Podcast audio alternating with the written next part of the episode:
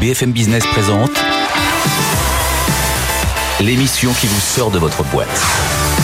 Happy Boulot, le MAG, leur closier. Bonjour à tous et bienvenue dans Happy Boulot le Mag. Aujourd'hui, focus sur deux secteurs en forte tension. La logistique, d'abord, on sera avec la DRH d'XPO Logistique dans un instant. Elle va nous parler de la vie des chauffeurs routiers, mais aussi de la diversité, de la féminisation des métiers. Et puis, on sera ensuite dans l'agroalimentaire pour parler des tensions sociales dans le secteur. On sera avec Céline Raffard qui travaille chez Quaternaire. Et puis, enfin, on parlera dividendes salariés et rémunération variable. Dividendes salariés, est-ce que c'est une bonne ou une mauvaise idée. En tout cas, c'est celle posée par Emmanuel Macron en pleine campagne. Happy Boulot le MAG, c'est parti. BFM Business. Happy Boulot le MAG. L'exécutif de la semaine.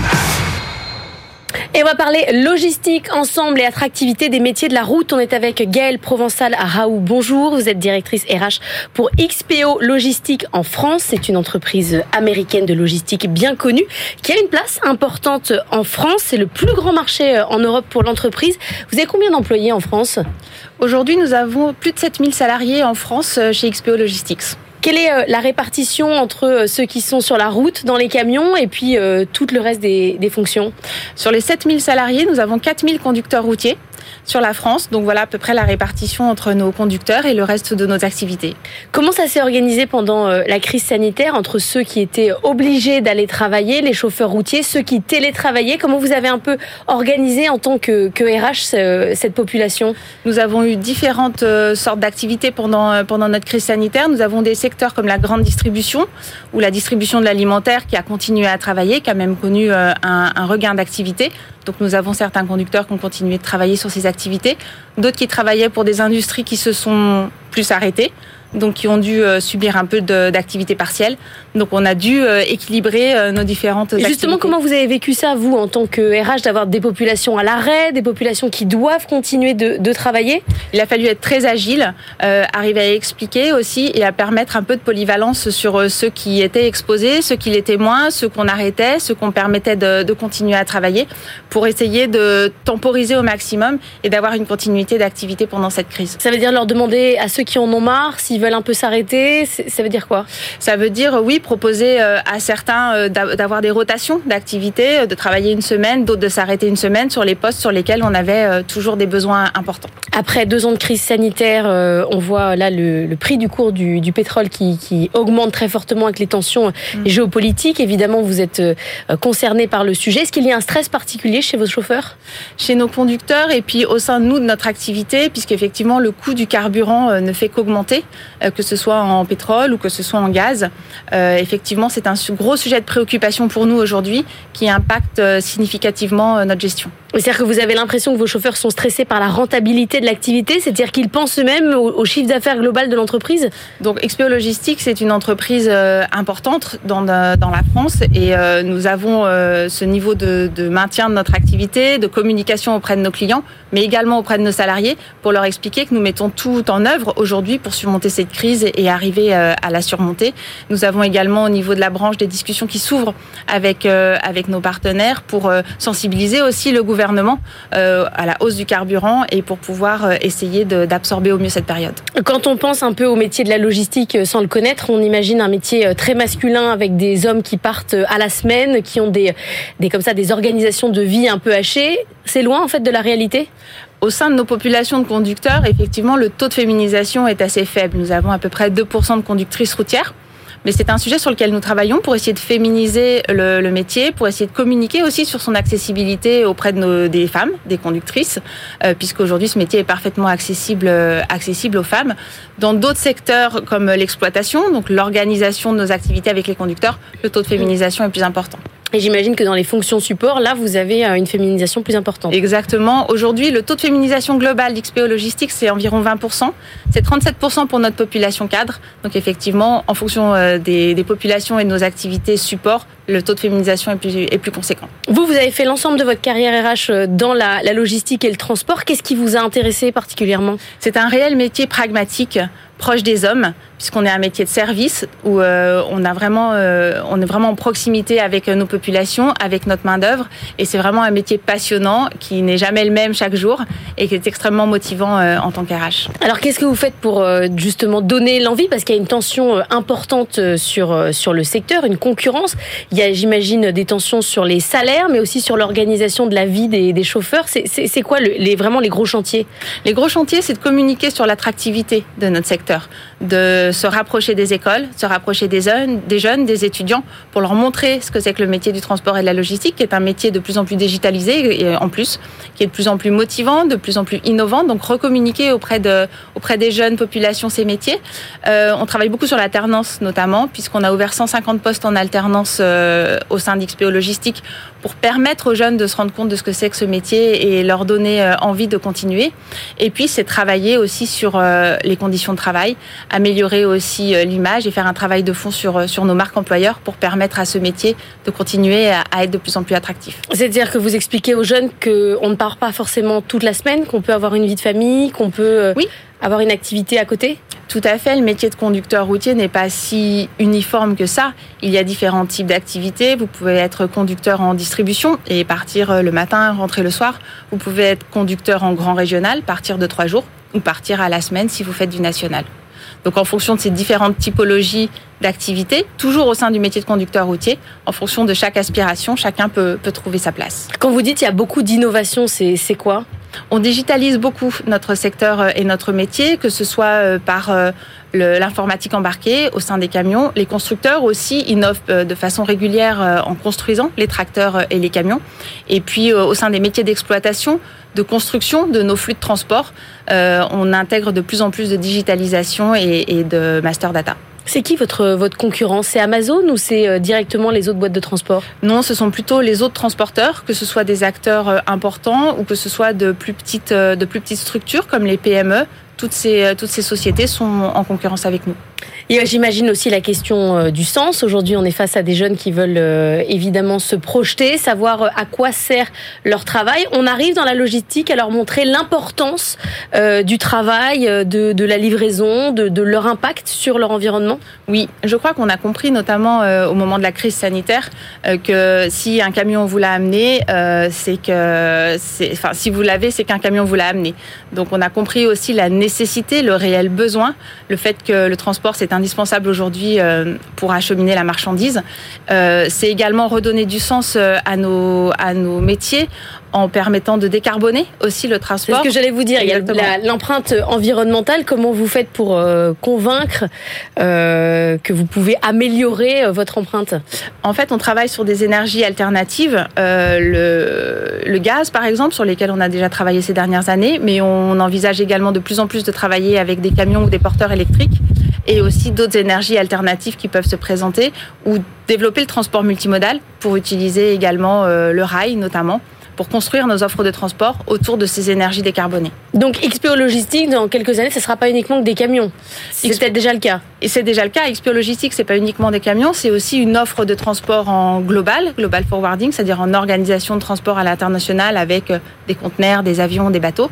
Euh, et demain, on l'espère, de plus en plus d'offres multimodales, effectivement. Mais quand vous êtes conducteur de camion, c'est quoi votre perspective de carrière? À un moment donné, vous allez pouvoir rentrer, euh, je sais pas, au marketing, faire des variations euh, de carrière, changer de, chef C'est quoi votre euh, On a plusieurs euh, exemples de parcours très réussis au sein d'XPO Logistique, des conducteurs routiers qui peuvent évoluer soit directement sur des postes d'exploitation, c'est-à-dire d'organisation des transports, ou même de moniteurs, c'est-à-dire des, des, conducteurs qui peuvent aider d'autres conducteurs à, développer les bonnes pratiques. On a des exemples de conducteurs qui ont aussi évolué sur des postes de direction d'agence. Donc des carrières sont possibles au sein de ce métier. C'est quoi un talent pour vous? Un talent pour nous, c'est avant tout un savoir-être. C'est euh, quelqu'un qui se projette dans l'entreprise, qui euh, développe son aptitude, ses envies au sein, au sein de l'organisation et, euh, et dans le transport quand on veut, on peut. Et dans savoir-être, ça veut dire euh, service client, relation au client, puisque le, le transporteur est en relation directe, c'est ça? Oui, c'est ça. Et c'est aussi de l'agilité. C'est aussi savoir s'adapter au changement, savoir s'adapter au contexte et, euh, et toujours avoir envie d'avancer. Merci beaucoup Gaëlle Provençal, Raoult, directrice RH pour XPO Logistique. On va passer de la logistique à l'agroalimentaire. BFM Business. Happy Boulot, le MAG. Better Together. Tension sociale, irritabilité, fatigue morale, la pression ne redescend pas dans les entreprises. On va en parler avec Céline Raffard. Bonjour. Vous êtes directrice associée en charge de l'agroalimentaire chez Quaternaire. On a parlé d'un secteur d'activité euh, juste avant. Là, on va se faire un petit focus sur l'agroalimentaire. Vous, vous aidez les entreprises à augmenter le bien-être des salariés, à être meilleurs euh, sur la performance euh, individuelle et collective. C'est quoi votre ressenti sur le secteur de l'agroalimentaire aujourd'hui? Est-ce que ça va mieux ou est-ce qu'on est reparti dans une période de stress ou est-ce que finalement ça n'a jamais changé alors effectivement, Quaternaire intervient sur l'amélioration de la performance des industriels et des acteurs du service euh, pour améliorer leur performance client, économique et sociale. Donc la tension sociale, c'est quelque chose qu'on ressent dans notre quotidien, en particulier dans l'agroalimentaire. Alors c'est pas quelque chose de nouveau. On a toujours eu beaucoup de, depuis plusieurs années, euh, des difficultés à recruter et à fidéliser les collaborateurs. On a aussi des, des, tensions, de la tension sur les matières premières, donc qui apportait beaucoup de, de pression économique, notamment dans les entreprises. Mais depuis deux ans, il y a quand même un phénomène relativement inédit, euh, qui est relativement euh, inquiétant malgré tout, euh, un double phénomène que Quaternaire peut observer dans son quotidien sur le terrain. Le premier, euh, c'est vraiment un phénomène, euh, les gens s'assument, euh, osent dire qu'ils ont de nouveaux projets professionnels. Ça, c'est vraiment un premier point. Ils ont pris conscience qu'ils avaient de nouveaux projets. Mais même au travail, c'est-à-dire qu'ils disent, euh, moi j'ai réfléchi à ma carrière. Euh, carte sur table, quoi. Carte sur table. Ils osent, ils assument. Je pense qu'avant, c'était un petit peu larvé. Et maintenant, il y a Là, une vraie prise de pris. C'est c'est assumé, c'est soit je peux le faire au sein de mon entreprise, mon entreprise va me permettre. J'ai envie de bouger, quoi. J'ai envie de bouger, j'ai envie de faire autre chose. Et puis il y a un deuxième phénomène qui est de la fatigue, vous le disiez, de la tension, de la de la pression. Moi, j'ai jamais ressenti sur le terrain autant de personnes à la fois engagées, euh, impliquées et à la fois en forte pression, en malaise, euh, ne sachant pas un petit peu comment réagir, se sentant perdus. Donc c'est des gens euh, qui veulent trop bien faire, qui veulent arriver à un certain but, mais qui s'épuisent. Alors qui s'épuise en particulier parce qu'il y a un phénomène de turnover de plus en plus important, Ouais. d'absentéisme de plus important, et qui finalement prennent des risques pour eux et pour leurs équipes en termes de sécurité. Euh, il y a un vrai sujet d'accidentologie aussi dans les entreprises agro que l'on que l'on perçoit aujourd'hui. Donc une fois que vous avez fait euh, le constat, vous vous intervenez euh, dans des PME comme dans des, des grands groupes. Vous, travaillez comment? Alors on travaille vraiment sur des, des grandes PME, des ETI sur le terrain. C'est vraiment notre domaine de prédilection. C'est là où on est bien. Donc vous Donc, venez en, euh, On vient en enquête. Alors on peut venir en enquête. On a des nos clients euh, peuvent être des directeurs généraux. Euh, je vais vous citer un exemple. Une entreprise. On est fin 2018-2019, avant la crise. Mhm. Euh, L'entreprise va bien, une croissance à deux chiffres, une rentabilité exceptionnelle, très bonne en tout cas. Par contre, le directeur général ressent des signaux faibles sur l'accidentologie qui augmente progressivement, sur l'absentéisme qui augmente aussi et qui nous demande de venir faire effectivement une enquête, un diagnostic sur la qualité de vie au travail de ses collaborateurs. Et qu'est-ce que vous voyez?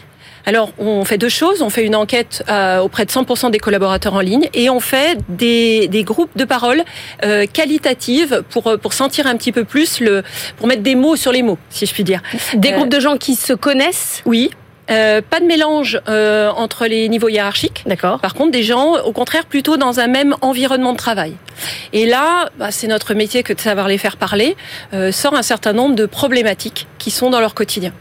Euh, et quand on analyse tout ça, bah, on a des groupes, si je vous reprends l'exemple Mhm. très concret de cette entreprise, on a eu un, un plan de progrès euh, issu de cette enquête-là, euh, qui nous a permis de travailler sur trois leviers fort différents. Le premier sur vraiment les aspects de communication, avec la mise en place, euh, deux exemples de des rituels de communication, euh, vraiment le chef d'équipe avec son équipe qui fait le point du matin, qui explique comment ça s'est passé la veille, qui félicite ses équipes parce qu'ils ont fait du bon boulot, ou qui dit on a eu des problématiques, aujourd'hui on ne refait pas la même chose, qui donne du sens au travail de chacun. Euh, ça peut être aussi tout simplement euh, communiquer sur ce que va être mon planning dans trois jours. Quoi. Aujourd'hui, on a oublié que les gens, ils avaient une vie perso à côté de leur vie pro. voilà, ça, c'est des exemples de communication, mais on peut travailler aussi sur des aspects vraiment de sécurité, conditions de travail. c'est avoir des, des, des, équipements de protection individuelle qui sont adéquats, qui sont à portée de main des collaborateurs. c'est aussi avoir des standards euh, qui me permettent de bien travailler, de savoir comment je dois travailler. Une fois que vous avez euh, identifié les problèmes avant même de poser les solutions, quand vous les remontez à la direction, est-ce qu'elle est surprise? Alors, parfois j'entends... Alors, il y a, y a deux, deux, niveaux. Il y a le, les cadres qui disent euh, souvent bah, je, je le savais. Ah oui, et puis d'autres, je suis quand même surpris par ce point-là. En général, ils étaient, ils s'en doutaient, mais ils n'avaient pas mis des mots très concrets. Et puis, il y a toujours un aspect qui les surprend. En général, c'est euh, la relation manager-manager. Quand même, ça met le doigt là où ça fait mal. Surtout que le management aujourd'hui est un point clé. Mm. Euh, il est encore plus nécessaire et encore plus mise à mal puisque les gens vont moins bien. Le management a besoin d'être encore plus fort. On avait dit beaucoup de mal des managers intermédiaires euh, avant la crise. Ils ont quand même repris un certain intérêt. Oui. Ah bah, en fait, tout le monde s'est rendu compte à quel point ils étaient importants. C'est une un des un des maillons clés dans l'organisation pour permettre euh, performance et bien-être. Enfin, c'est vraiment notre notre sujet sur lequel on est convaincu chez Quaternaire que la performance et bien-être va de pair. Et je pense que les gens commencent à en prendre conscience. Vous dites que vous avez mis en place sur cette entreprise un plan. C'est un plan sur combien de temps alors là, en l'occurrence, c'était un plan sur trois ans. Donc la première année, on a mis des actions plutôt rapides euh, pour montrer des résultats et euh, ça a porté ses fruits puisqu'on a eu 25% euh, de motivation en plus des collaborateurs qu'on mesurait. Et puis on a eu aussi moins 25%, si on doit retenir un chiffre, c'est bien 25 dans cette entreprise, moins 25% d'accidents du travail. voilà, par an euh, en, progression. Mais sur trois ans, ça demande quand même une vision euh, assez longue, ce qu'on n'a pas toujours dans l'entreprise. Oui, parce que ça permet de d'ancrer le changement. Euh, si vous voulez faire une action sur un an, vous allez mettre en place des actions d'amélioration, mais il faut qu'il y ait un relais. C'est possible de le faire, mais il faut qu'il y ait un relais à ce moment-là dans l'entreprise pour pour continuer cette démarche d'amélioration. Moi, je ne vois que des que des DRH euh, conscients euh, qu'il faut écouter, qu'il faut euh, se concentrer, faire du cas par cas, expliquer beaucoup de choses aux salariés. Vous, vous les trouvez comment vous? Les DRH sont toujours impliqués et de bonne volonté. Euh, maintenant, ils ne peuvent pas, eux, changer toute une entreprise. Il faut qu'on ait une direction générale qui soit convaincue, qui soit aussi prête à mettre des moyens. Euh, les DRH, en plus, ils ont souvent le levier de la formation, euh, ce qui est un bon levier. On a un autre exemple où, par exemple, on a mis tout un projet de transformation managériale, mais on agit pas seulement par la formation. En tout cas, on a des nouveaux modes de, de, de formation. On forme les gens en collectif, mais on forme aussi les gens sur le terrain, en accompagnement individuel des personnes. et puis, quand on fait un programme de transformation, on travaille sur tout toutes les fonctions. Moi, j'ai en tête une entreprise qui a décidé de vraiment d'investir sur ce sujet-là. C'est pas la DRH qui a décidé de le faire. C'est la direction générale. la direction générale. Parce qu'elle est convaincue, parce qu'elle sait qu'il y a eu une période difficile. Là, par contre, on l'a fait en pleine en pleine crise Covid. En 2021, on a pris deux sites, on a passé 100% des managers euh, en amélioration sur des sujets les fondamentaux du management, mais aussi sur des sujets d'amélioration continue. On a formé tout le monde en collectif, mais aussi en individuel. J'insiste sur ce côté-là parce que c'est vraiment ce qui va permettre aux collaborateurs, aux managers d'être vraiment de changer leurs pratiques dans leur quotidien et de se sentir bien et à l'aise. Est-ce que vous allez euh, parfois jusqu'à conseiller euh, des départs quand euh, il faut parfois enlever un maillon de la chaîne ou reconstituer une équipe? Oui, ça peut évidemment arriver. Je dirais que sur un sur un, un ensemble de personnes, on a souvent 90% de, de, personnes qui vont pouvoir évoluer, 10%, 10 qui ne vont pas pouvoir, mais c'est même ça peut être nous qui le préconisons, ça peut même être la personne qui prend conscience qu'elle n'est pas à son, poste. C'est rendre service aux gens, parfois des managers qui sont là par accident, si je puis dire, qui n'ont pas les compétences ni l'appétence, que de réaliser qu'ils sont pas au bon endroit. Je pense que c'est rendre service et à l'entreprise et aux collaborateurs. Merci beaucoup Céline Raffard, directrice associée en charge de l'agroalimentaire chez Quaternaire. Il faut prendre son temps pour améliorer le bien-être au travail des salariés. On va parler d'une nouvelle idée, le dividende salarié. BFM Business. Happy Boulot, le MAG. Business Case. Et c'est le moment de parler rémunération variable. On est avec Fabien Lucron. Bonjour, vous êtes directeur marketing et communication chez Primeum. Il sort euh, dans la campagne présidentielle des nouvelles idées euh, pour faire euh, du salarié un acteur non plus passif mais actif dans l'entreprise. On réfléchit au partage de la valeur. La campagne présidentielle, c'est toujours proactif pour avoir des, des bonnes idées. On va parler dans un instant de votre baromètre sur la rémunération variable. Mais avant, un mot sur le dividende salarié, idée d'Emmanuel Macron qui voudrait faire une sorte de fusion entre la participation et l'intéressement. Est-ce que vous pensez qu'il faut vraiment lier le sort des salariés avec celui des actionnaires? Alors je ne pense pas que ce soit l'idée de lier le sort du salarié avec euh, le sort des actionnaires. La réalité, c'est que je pense hein, que l'idée qu'il y a derrière, l'idée sous-jacente, c'est vraiment de partager la valeur quand il y en a. Hein, puisque ça suppose que l'entreprise gagne de l'argent et qu'elle euh, partage les bénéfices qui ont été générés en partie parce que les salariés ont été performants. Pour être clair, on revient d'ailleurs un peu à cette notion de rémunération variable. Hein, C'était mhm. lorsqu'on est performant, on touche plus d'argent. Hein. Là, en l'occurrence, il s'agit euh, plus généralement d'élargir le dispositif euh, déjà existant de participation. Est-ce qu'on a besoin vraiment d'élargir ou en fait on a déjà les, les outils on, on, a besoin de le faire, mais surtout sur une catégorie d'entreprises, les moins de 50 salariés. Tous les plus de 50 salariés, ils sont euh, obligés, entre guillemets. Mm. Euh, en revanche, les petites structures, plus petites structures, les PME, hein, euh, n'y sont pas obligés aujourd'hui, et c'est d'ailleurs assez rare de voir des, des entreprises qui proposent une participation. Certaines proposent déjà un intéressement, hein, mais pas toutes, loin de là. Et la participation, en revanche, elle est vraiment très rare. Or, ce qu'on pourrait imaginer, en effet, hein, c'est de les contraindre à le faire. Est-ce que culturellement, euh, les salariés sont prêts à la rémunération variable? Alors, je sais que vous, c'est votre truc et que vous êtes pour et mettre en, place le plus de dispositifs possible, mais est-ce que les salariés sont demandeurs? Bah, les salariés sont demandeurs de salaire en général. Oui, ça c'est sûr. On est bien d'accord. Oui. Euh, alors évidemment, euh, ce qui intéresse en premier lieu, c'est Mais ils n'aiment pas toujours le risque. En premier lieu, ce qui intéresse, c'est le fixe. Mhm.